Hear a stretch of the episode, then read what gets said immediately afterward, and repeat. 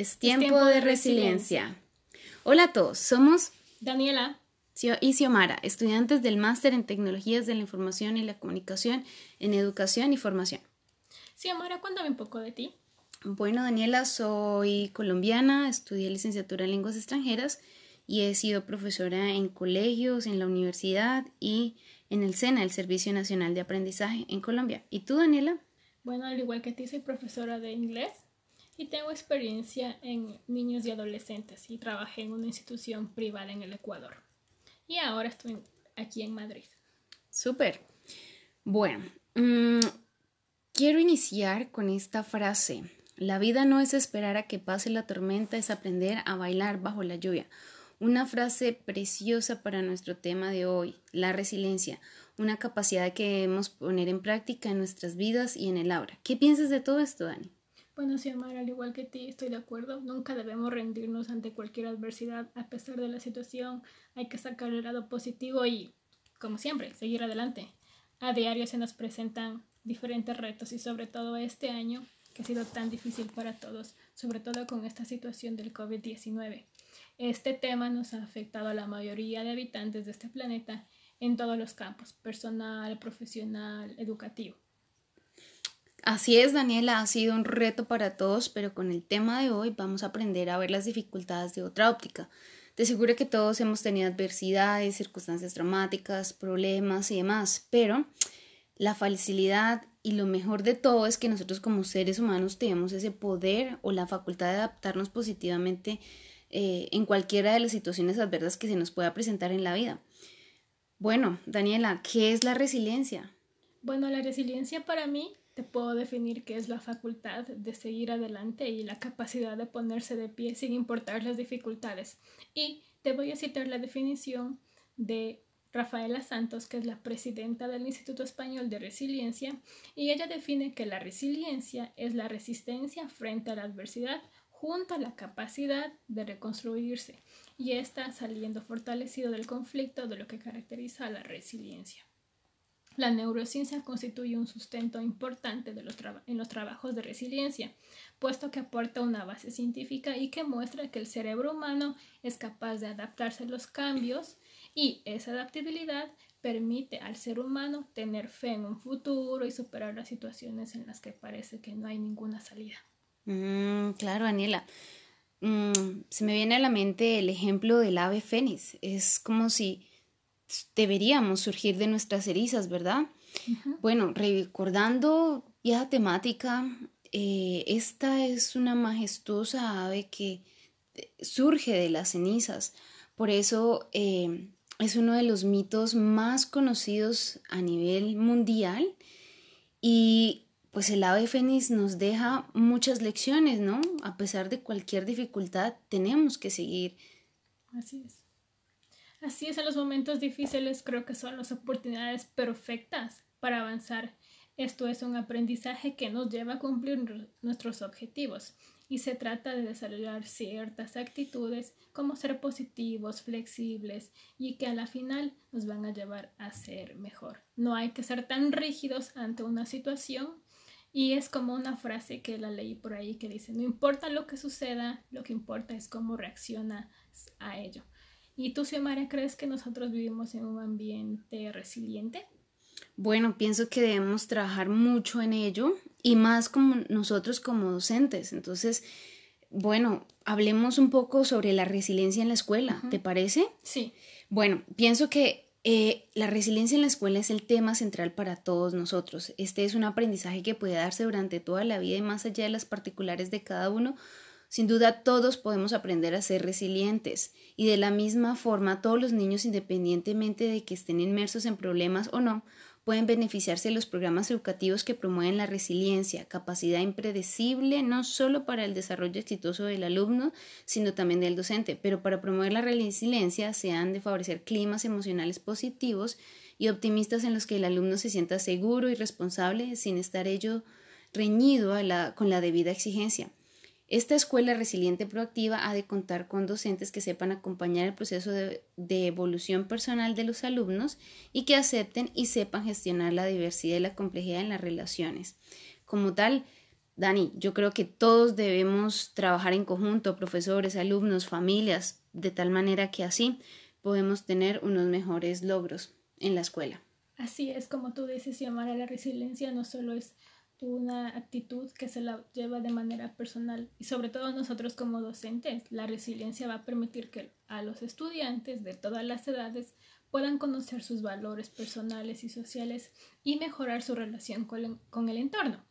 En el ámbito educativo, la resiliencia no solo mejora el aprendizaje y además evita patologías y problemas psicológicos que los estudiantes presentan a tan corta edad como la ansiedad, bajo autoestima o falta de habilidades sociales. Entonces, que ahí debemos darle importancia y desarrollarla entre los estudiantes mediante actividades concretas que fomenten su desarrollo en la vida escolar y va a mejorar también su vida personal y familiar. Claro, de hecho leí que hay algunas investigaciones que han demostrado que la mayor capacidad para sobreponerse a la adversidad proviene de una mayor activación de la región izquierda de la corteza prefrontal respecto a la región derecha.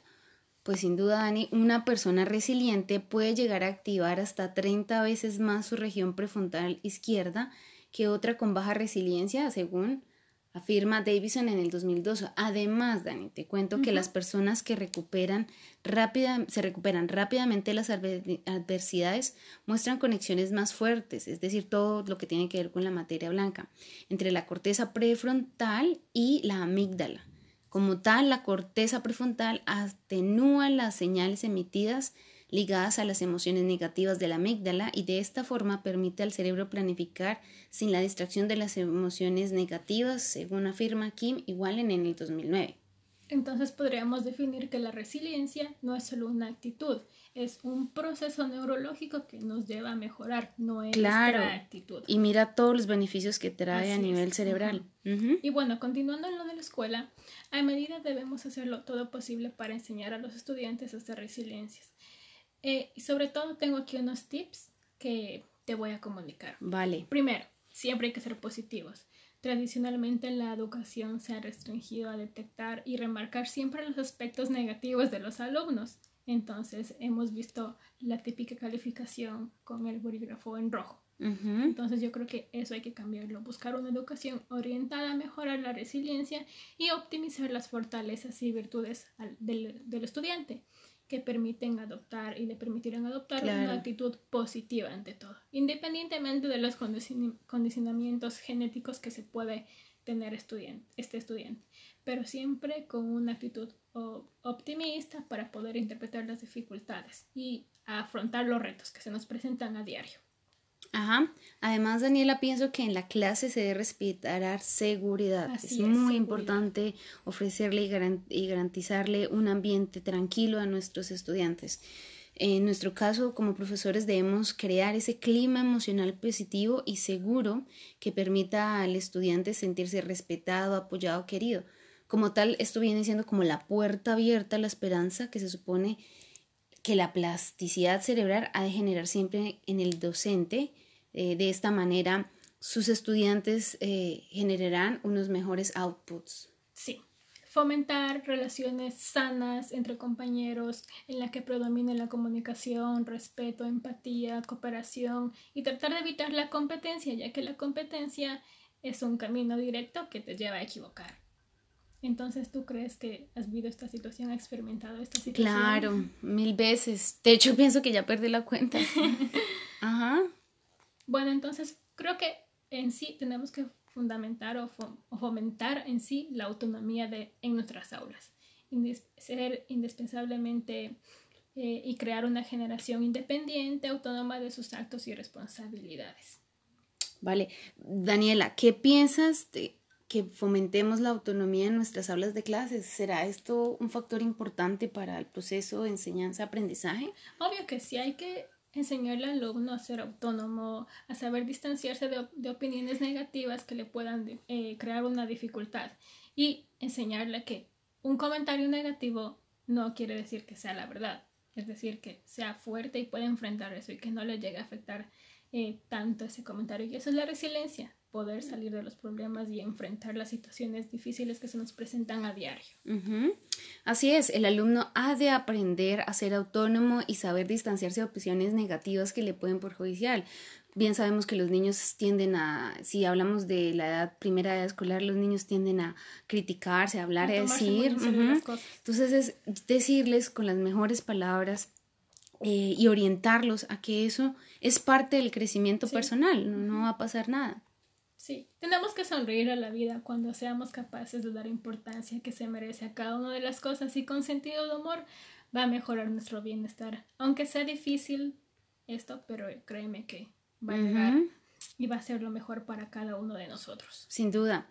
Así, pienso que así como desarrollamos muchas competencias en nuestra vida, en nuestro caso la competencia digital, la competencia comunicativa, la resiliencia es una competencia más que debemos trabajar. Así es. Porque esto no es una cualidad innata de cada persona. Entonces, ¿qué hacemos? Tenemos que trabajarla y hacer que esta habilidad se empodere en nuestra vida. De hecho, hay muchas personas que lo han logrado. Hemos visto casos muy exitosos que han surgido después de muchas dificultades. Así es.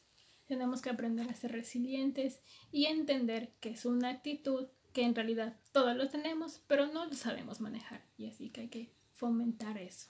Y estos han sido unos minutos muy interesantes y seguro que el éxito será nuestro si dejamos que la resiliencia nos mantenga firmes y en pie. El éxito, sin importar, es un logro académico, un negocio, una familia, una carrera, una casa, una empresa.